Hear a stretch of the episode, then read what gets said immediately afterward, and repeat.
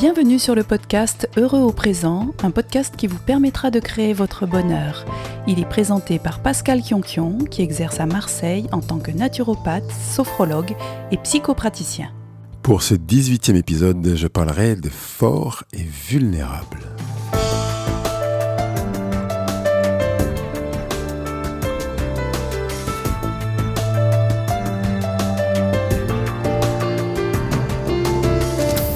Bonjour à tous. Il est évidemment possible que vos relations avec les gens qui vous entourent se passent de manière très paisible, sans aucun rapport de force. Est-ce que c'est un rêve? Est-ce que c'est envisageable? Ben peut-être que ça l'est en fait, hein, mais il est aussi possible que certains rapports se construisent essentiellement ou au moins en grande partie autour de ces rapports de force. Je ne parle pas là que du milieu professionnel. Ça peut être le cas dans la famille, avec vos frères et sœurs, avec votre conjoint, vos enfants, bref. Euh, les occasions et les lieux peuvent être très diverses. Et quand il y a un rapport de force dans les relations, avec une des premières questions que je vous invite à vous poser est qu'est-ce qui se joue Vous comprenez que dans cette question, il y a une sorte de prise de hauteur. C'est comme si vous vous mettiez en pause d'observation et que vous voyiez euh, ce qui se passe, dans lequel vous êtes peut-être acteur, mais se jouer euh, avec de la hauteur. Quand un rapport de force s'installe, il y a forcément une volonté de dire quelque chose, ce qu'on appelle un vouloir dire. Et ce vouloir dire, c'est une manière d'exprimer un besoin, une frustration, peut-être même une urgence sous forme d'appel à l'aide ou, autre chose de plus nuancé, mais il y a nécessairement l'expression d'un besoin dans un, un rapport de force. Le premier réflexe que je vous invite à avoir est donc de ne pas rentrer dans le rapport de force pour le rendre neutre, mais d'aller chercher à comprendre et entendre ce que veut dire l'autre. C'est notre manière de vous dire qu'est-ce qui se joue? Qu'est-ce que veut me dire l'interlocuteur? Rassurez-vous, c'est plus facile à dire qu'à faire. vous vous dit, mais ce n'est pas impossible à faire. C'est possible. Il est évident que si c'est la première fois que vous êtes confronté à cette situation, ou plutôt à cette interrogation, qu'est-ce qui se joue, euh, pour chercher à comprendre ce qui se joue, vous risquez de passer à côté de la réalité de ce qui se joue dans le rapport de force. Et pour y parvenir, vous aurez besoin d'entraînement, de prise de recul, d'un certain détachement pour arriver à regarder les choses autrement, parce que vous les penserez autrement. Si vous les pensez autrement, vous les verrez autrement.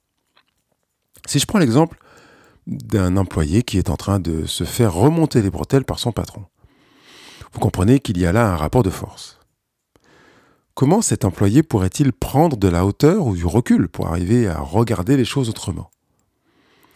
À première vue, si vous imaginez bien la scène, je présume que vous imaginez que le patron fait preuve de force.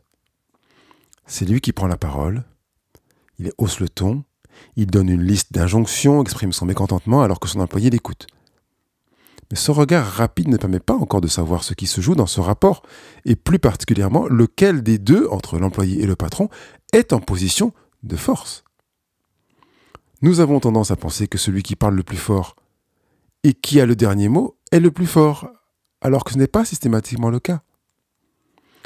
Je vous laisse quelques fractions de secondes pour repenser à ce que je viens de vous dire. Ce n'est pas celui qui hausse le ton et qui a le dernier mot qui est nécessairement le plus fort. Si vous ancrez cette phrase dans vos pensées et que vous décidez que cette affirmation fera partie de votre réalité à partir de maintenant, vous verrez les relations et les rapports de force d'un nouvel œil. Qu'est-ce qui détermine la force? Le dictionnaire Larousse propose deux définitions que je trouve intéressantes. J'ai pas tout pris, hein, j'en ai pris deux sur la, liste. Celles qui me paraissent les plus appropriées. Et la première, c'est est fort celui qui exerce une contrainte pour obtenir un résultat. Alors si je prends la situation que j'ai mise en scène avec le patron qui parle euh, à son employé en haussant le ton, vous pourriez a priori en conclure que, en effet, c'est le patron qui fait preuve de force. Mais c'est sans compter qu'il est possible que l'employé veuille obtenir un résultat et qu'il a peut-être cherché à faire en sorte que son patron agisse de telle ou telle manière dans le but d'obtenir son résultat l'apparente euh, vulnérabilité de l'employé n'est pas forcément aussi empreinte de faiblesse ou de vulnérabilité qu'on voudrait le croire. La deuxième définition que je retiens de ce que me propose Larousse euh, est, est très enrichissante. Elle dit que la force, est toute chose qui, par son influence, sa puissance, est capable d'agir sur quelque chose ou sur quelqu'un. Dans le monde de la communication et de la psychologie, il est évident que la personne qui perd le contrôle de ses actes n'est pas en manifestation de force. C'est exactement ce que Nicolas Sarkozy, qui était candidat à la présidence de la République, a cherché à faire avec Ségolène Royal lors de leur mythique entretien télévisé d'entre deux tours. M. Sarkozy avait tout à fait compris qu'il lui suffisait de trouver le moyen que sa rivale sorte de ses gonds pour remporter l'élection. Si vous avez déjà compris que celui qui sort de ses gonds n'est pas le plus fort dans, euh, dans un échange relationnel, vous avez fait déjà un pas de géant.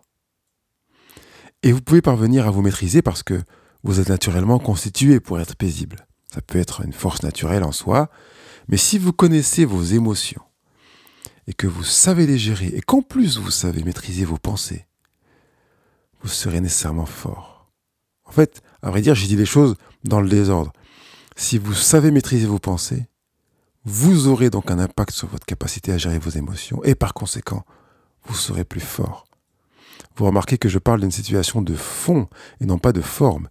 Il est évident que comme la, la nature l'enseigne, c'est au fond de déterminer la forme de la matière et non l'inverse. En centrant votre attention sur le fond, sur le contenu, vous comprendrez l'intérêt de focaliser votre attention sur la force qui se révèle dans le fond. L'expérience extérieure qui se manifestera ensuite ne sera que la conséquence d'une maturation intérieure. Je vais donc reprendre l'exemple de mon patron et du salarié pour que vous voyez à quoi peut ressembler une manifestation de force intérieure. Le patron vient s'adresser au salarié en haussant fortement le ton parce qu'il est persuadé d'être en position de force. Ce qui l'amène à cette conviction, c'est qu'il est le patron. Le salarié travaille sous ses ordres. Le patron sait que le salarié est informé du fait que son poste, éventuellement son salaire et son évolution professionnelle sont attachés à ce patron, à sa fonction de patron. Pourquoi donc avoir besoin de hausser le ton pour s'adresser aux salariés alors? Vous comprenez que l'expression d'un besoin, d'une attente euh, faite posément pourrait avoir un impact sur le salarié sans avoir besoin de sortir de ses gonds ou de hausser le ton. Le patron veut donc dire autre chose. Soit sa manière de fonctionner réside dans une croyance qui est propre à un fonctionnement personnel du patron en relation avec ses pensées, et ce qui fait qu'il est convaincu que s'il hausse le ton, il obtiendra un résultat en adéquation avec ses attentes. Or, sur le plan relationnel, ça reste à prouver. Soit il est en méconnaissance du fonctionnement des relations humaines. D'autant plus que, dans cet exemple précis, de nombreuses études ont montré que l'attitude imposante d'un dirigeant a tendance à altérer les performances de ses équipes. Le magazine bien connu en France qui s'appelle Capital, magazine économique euh, qui est généralement euh, lu par les dirigeants de société, a traité d'un dossier comme ça en 2015 dans lequel il a dénoncé les approches managériales castratrices. En tête de liste venait le manque de sang-froid d'un manager.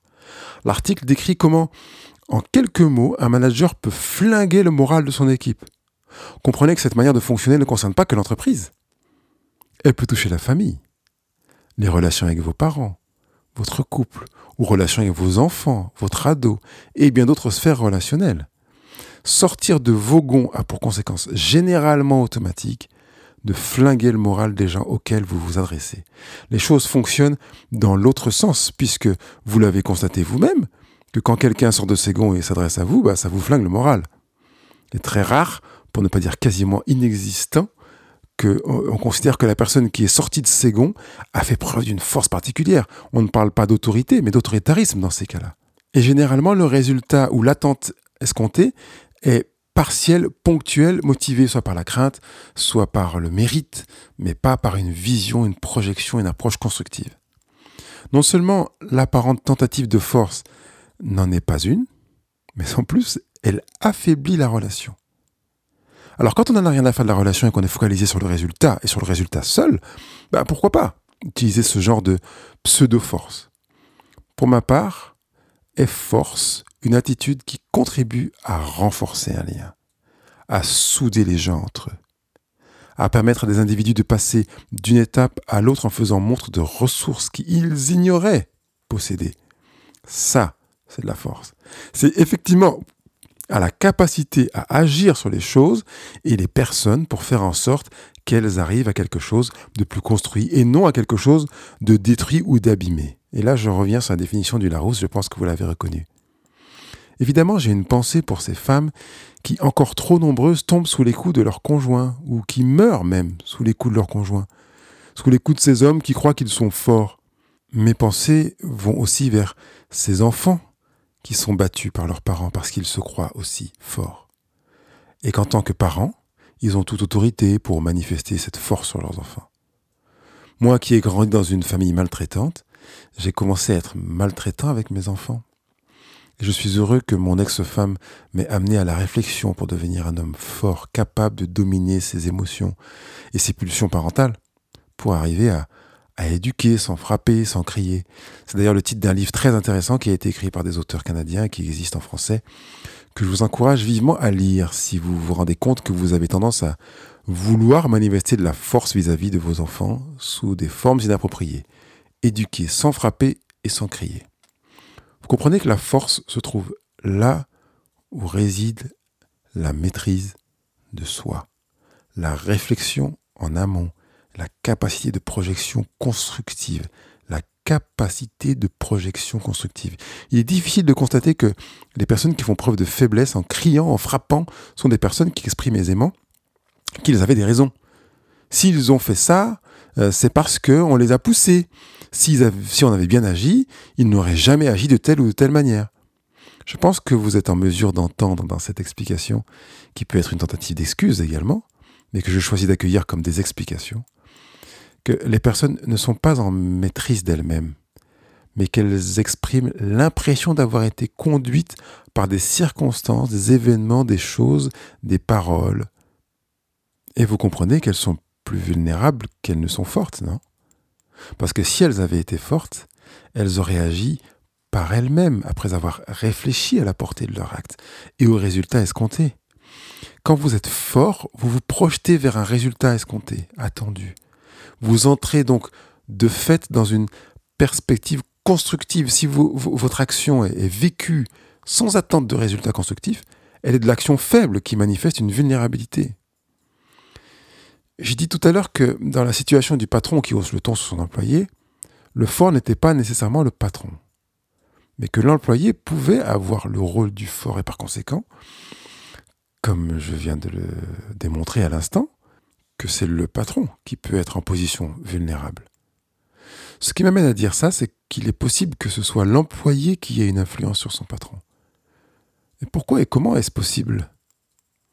Si vous continuez à partir du principe, comme je vous y invite depuis le début de cette émission, que c'est celui qui maîtrise ses pensées et donc ses émotions euh, qui est le plus fort ou qui est en position de force, vous comprenez donc où se trouve la position de force entre l'employé et le patron. Si vous ajoutez à cela le fait que c'est l'employé qui a peut-être un projet plus précis que celui du patron, plus mûri, cela ajoute peut-être de la force à l'attitude de l'apparente vulnérabilité de l'employé qui en fait est en position de force? Il n'en est pas moins que je puisse être également puissant de faiblesse, vulnérable, vous comprenez ça? Le dictionnaire définit comme vulnérable la personne, la chose qui est l'objet d'une cible ou qui peut être atteint. Le gros avantage, c'est qu'en étant une personne et non pas une chose, vous pouvez choisir votre position mentale pour éviter de vous trouver en situation de cible. Et ce n'est pas parce que votre patron pourrait sortir de son bureau et hausser le ton euh, sur vous que vous seriez de fait une cible. Par conséquent, l'apparence de vulnérabilité n'est pas aussi vulnérable qu'on voudrait bien y croire. Vous savez que ce n'est pas parce qu'on vous vise et parce qu'on vise une cible qu'on atteint la cible que l'on vise. Et quand la cible est vivante et donc mouvante, elle peut choisir de ne pas être atteinte, ce qui est encore plus enrichissant pour votre sujet. Je vous invite donc vivement à choisir d'être des cibles vivantes, ce qui signifie que vous soyez capable de vous déplacer pour refuser d'être atteint par les personnes qui vous visent. Mais à quoi ça peut ressembler dans la réalité? Si je reprends toujours cette même situation du patron qui hausse le ton, il vient parler à son employé, que pourriez-vous lui dire? Vous pourriez lui dire, J'entends bien ce que vous me dites, monsieur, et je n'accepte pas votre manière de le faire. Ah, je vous vois déjà me dire, oh là là, euh, on ne peut pas parler comme ça à son patron. Rassurez-vous, je ne vous propose pas de le dire à haute voix à votre patron si une situation euh, de ce genre se présentait à vous. D'abord, dites-le dans votre tête. C'est déjà une première chose à faire. Pensez-le. Je n'accepte pas votre manière de me dire les choses. Je n'accepte pas d'être le responsable que vous désignez. Je refuse que vous fassiez de moi votre bouc émissaire. Je ne porterai pas le chapeau que vous voulez me faire porter. Vous comprenez que je vous invite à, un état d'esprit, à une manière de fonctionner mentalement pour vous construire. En vous disant ça, je repense à Nelson Mandela qui disait qu'il était libre même s'il était derrière les barreaux. Ne laissez personne enlever votre liberté. Ne laissez personne vous rendre faible ou vulnérable. Ne laissez personne vous empêcher d'être fort.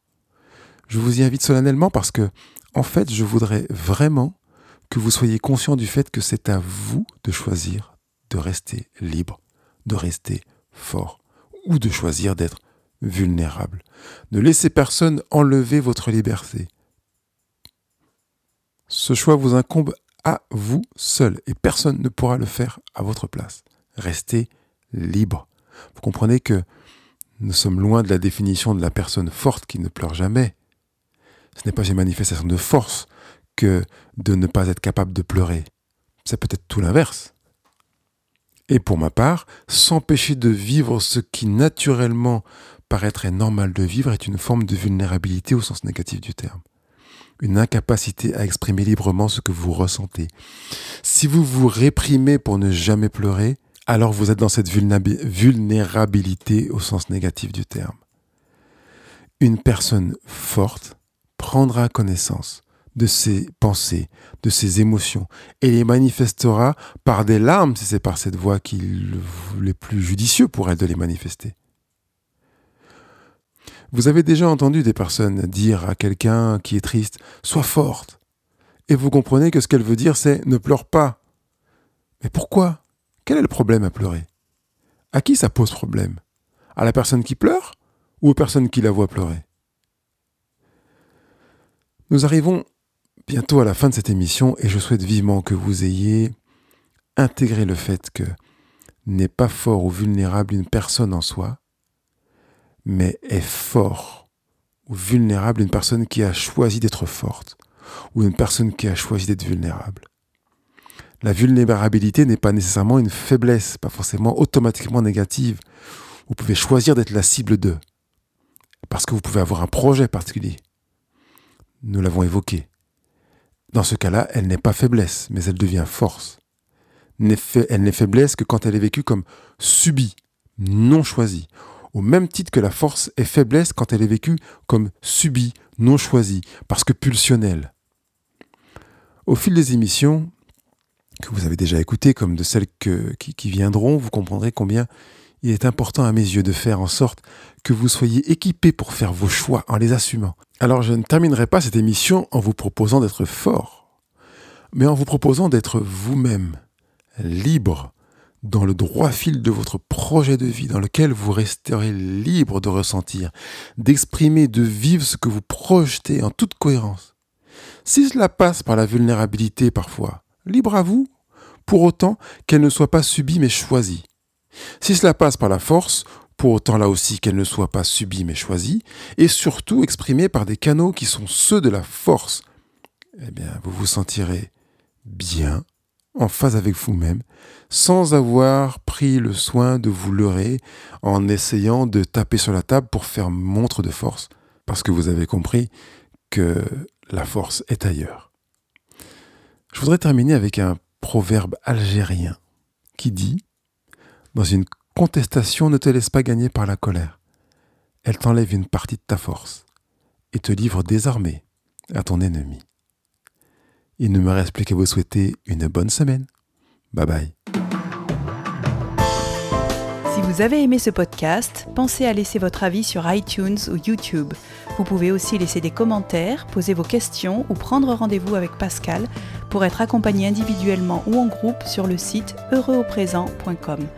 Abonnez-vous sur iTunes pour ne manquer aucun épisode publié chaque vendredi et partagez ces podcasts avec vos connaissances en quelques clics.